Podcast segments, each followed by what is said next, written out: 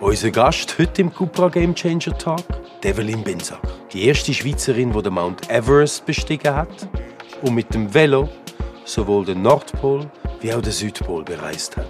Also die längsten Arbeitseinsätze waren 60 Tage am Stück, ohne einen Tag frei als Bergführer. Ich kann mir das heute nicht mehr vorstellen, wie ich das geschafft habe. Das ist einfach so eine innere extreme Kraft und bin in eine Magersucht geraten. Das ist so etwas, wo gebrochen ist in mir, wo, äh, wo lang, lang gebraucht hat, bis es heilen konnte.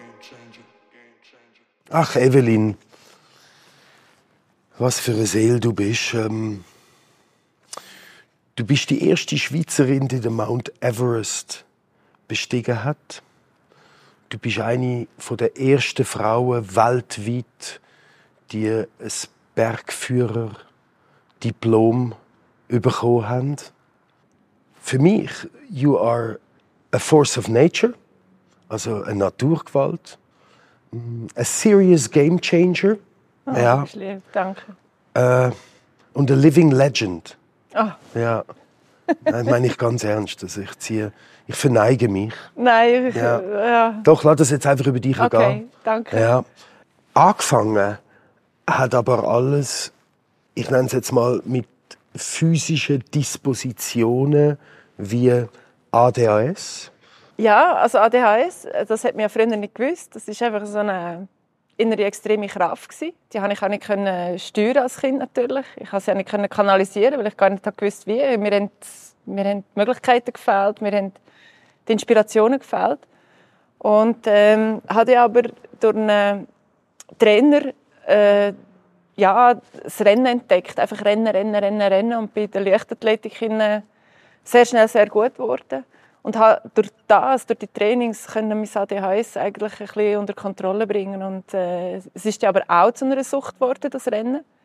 Und ja, früher war es einfach leicht gleich schnell. Und dann wollte ich Gewicht verlieren und bin in eine Magersucht geraten. Ja. Und das hat wirklich ja, mehrere Jahre gedauert, bis ich da wieder einen Weg herausgefunden habe. Mhm. Aber nachher ist es eigentlich darum gegangen, dass ein Kollege von mir mich zu einer Skitour eingeladen hat. So habe ich auf der ersten Skitour gemerkt, wow, ich habe meinen Körper wirklich verausgaben, aber gleichzeitig ist es ein Miteinander und nicht ein Gegeneinander wie auf der Rennbahn. Und das hat mich fasziniert und eigentlich ich war jung, also late Teenager, ja, ja, early 20. Ja, ja, ja, ja, ja. 16. Also ja, mhm. sehr jung noch. Mhm. Ja. Liebevolle Eltern gehabt? Also ich hatte eine sehr liebende Mutter und ich hatte einen extrem strengen Vater. Aber ich denke, die Strenge von meinem Vater, der ohne Liebe war, der äh, sehr dominant war, hat vermutlich bei mir den Drive auch ein bisschen geschult. Weil, wenn beide so liebend wären wie meine Mutter, hätte ich vermutlich einfach die Sachen ein bisschen gehen Also rückblickend, das weisst du natürlich als Kind nicht. Als Kind ist das Elternhaus für mich einengend. Ja. Und dann hast du irgendwie gemerkt, ich brauche auch Kraft, dort in den Bergen zu sein. Und dann gibt es die wunderschöne Anekdote. Wir reden da von Anfangs 80er Jahre, glaube ich, ja, ähm, wo du dann in ein Gym gegangen bist. Gym war früher nur Bodybuilding. Und jetzt komme ich da also als 1,78 Meter große Frau oder junges Mädchen mit 47 Kilo und gar nicht das Gym. Und was dort dann war, ich wollte leicht sein zum schnell sein und die wollten schwer sein zum muskulös sein. Ich habe ja gewusst, dass ich krank bin. Ich habe das nie zugegeben. Weder mir noch meinen Eltern. Aber ich habe gewusst, dass irgendetwas nicht stimmt und ich habe das Ding nicht wollen. Und trotzdem hat es mich dominiert.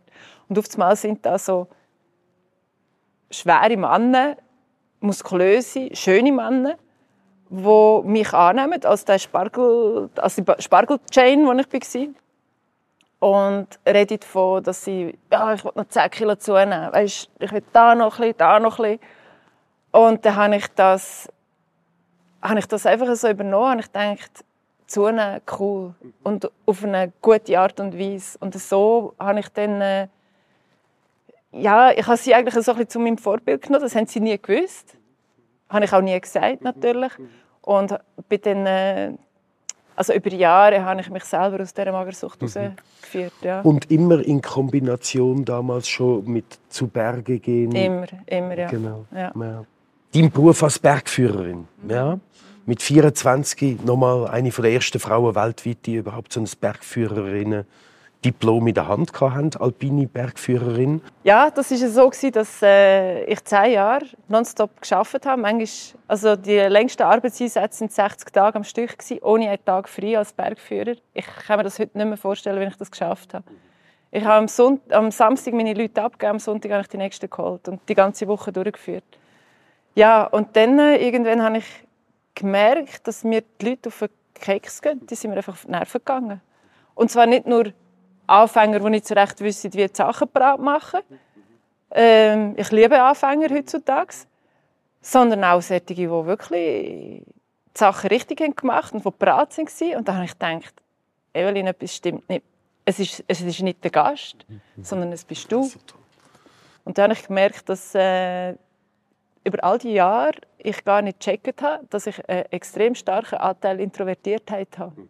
Und das Extrovertierte hat mich einfach ausgelutscht. Mhm. Richt, mhm. ja, richtig mhm. gehend ausgelutscht. Und der nächste Game Changer hat mm, mit deiner ersten grossen Liebe mhm. zu tun. Ferdinand, ein ja. super Name, Ferdinand, ich finde es Ferdinand. Ja, ja. What a great name. ja, Ferdinand ist gestorben. das ist sogar ein Lied. Aber dort ist er eine Katze. Entschuldigung. Ah, ja, nein, nein, es ist ein Ernsthaftsthema, aber heute kann ich darüber lachen die erste große Liebe. Da geht man auseinander als Mann, Frau, als Liebhaber. Die Person ist immer noch präsent im Leben und die Person stirbt dann. Das ist so etwas, wo, wo gebrochen ist in mir, wo, äh, wo lang, lang gebraucht hat, bis es heilen konnte. Also weit über seinen Tod raus. Und dann habe ich ihn eigentlich quasi verloren, als, also wir haben uns verloren in dem Sinn, als Liebespaar. Aber nachher habe ich ihn auch noch verloren im Leben ich hätte uns gönnt, dass ich vielleicht hätte gesehen, wie, wie er seinen Lebensplan weiterlebt und dass er hat können auch bei mir sehen, wie ich meinen Lebensplan weiterlebe, weil die erste Liebe ist halt einfach schon einschneidend ja, im Leben und die vergisst man auch nie. Aber es gibt eben doch noch einen riesen Game Changer oder einfach etwas, wo du dich wieder neu eine neue Herausforderung. Dann ist man auf dem Mount Everest, dann gibt man all die Referate und dann triffst du auf, muss ich schauen, auf den Jürgen Marmet. Ich habe ihn kennengelernt, ich hatte ein Referat gehabt, und er war ein Gast, also ein Zuhörer. Und, äh, wir sind in der Pause zusammengekommen und wir haben zusammen geredet. Und ich habe gewusst, er ist der erste Schweizer Mann, der auf den Mount Everest ist gegangen, 45 Jahre vor mir, 1956. Ich weiß nicht mehr, was er alles erzählt hat. Ich habe nur gesehen, dem seine grauen Augen als 80-jähriger Mann sind blau leuchtend geworden, wie, wie, wie eine, so ein leuchtend blauer Kristall. Und du, du siehst den Funken in diesen Augen und das, das kumpelt über und du weißt, du wärst eine Verräterin, wenn du es jetzt so würdest machen, wie es bis anhin gemacht hast, nämlich in ein Land hineinreisen mit dem Flugzeug und dort einfach eine Expedition mit heimnehmen. Und meine nächste Idee war ja, an Südpol zu gehen. Aber die ganze, die ganze Anreise, das ganze Herkommen, das ganze Erleben, Tier, Natur, aber auch das Härte mit anderen Menschen, die Gefahren. Ich habe gewusst, ich, ich muss das Festland muss ich aus eigener Muskelkraft machen. Ich muss das spüren, ich muss das erleben. Und dann habe ich mich entschieden, die ganze, ähm, das ganze Festland zwischen Schweiz, äh, Amerika, Mittelamerika, Südamerika mit dem Velo zu bereisen, also allein mit meinen Sackgoschen rechts und links und das Zelt hinten drauf. Und habe das dann so er Velo gefahren bis nach Punta Arenas im Süden von Chile. Und bin dann aber dort mit, einer, mit, mit vier Kollegen, mit vier Expedition, also internationale Expeditionsleuten an die Küste geflogen, vom Süden von, äh, von, von Chile an die Küste von der Antarktis geflogen. Und dort sind wir die 1600 Kilometer miteinander an Südpol gelaufen. Ja.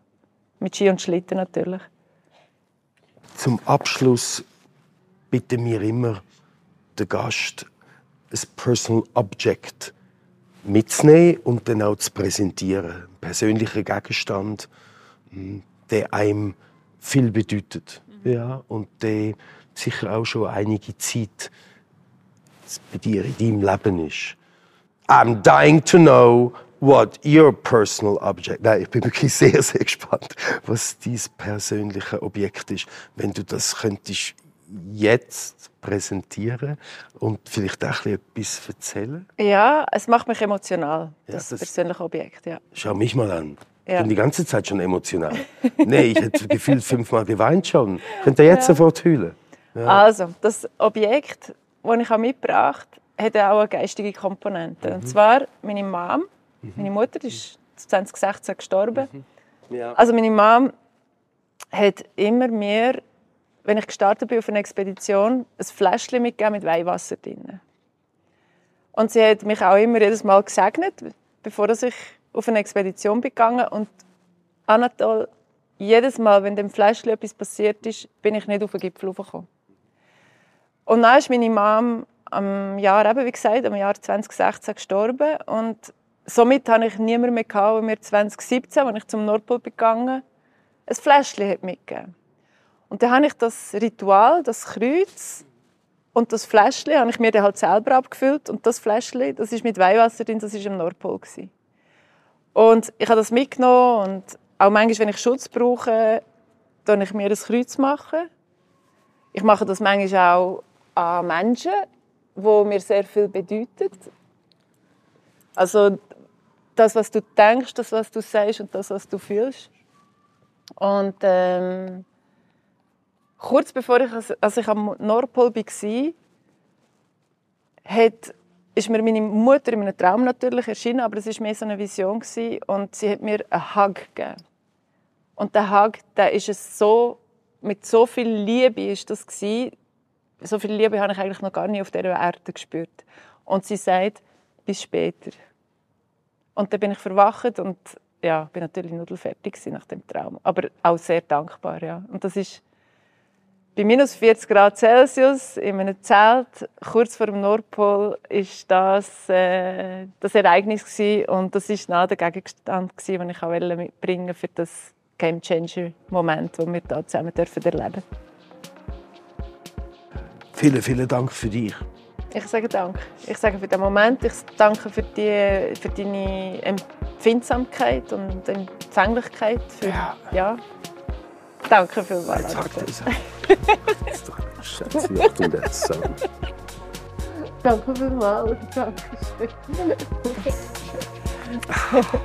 Das wäre es meine Damen und Herren.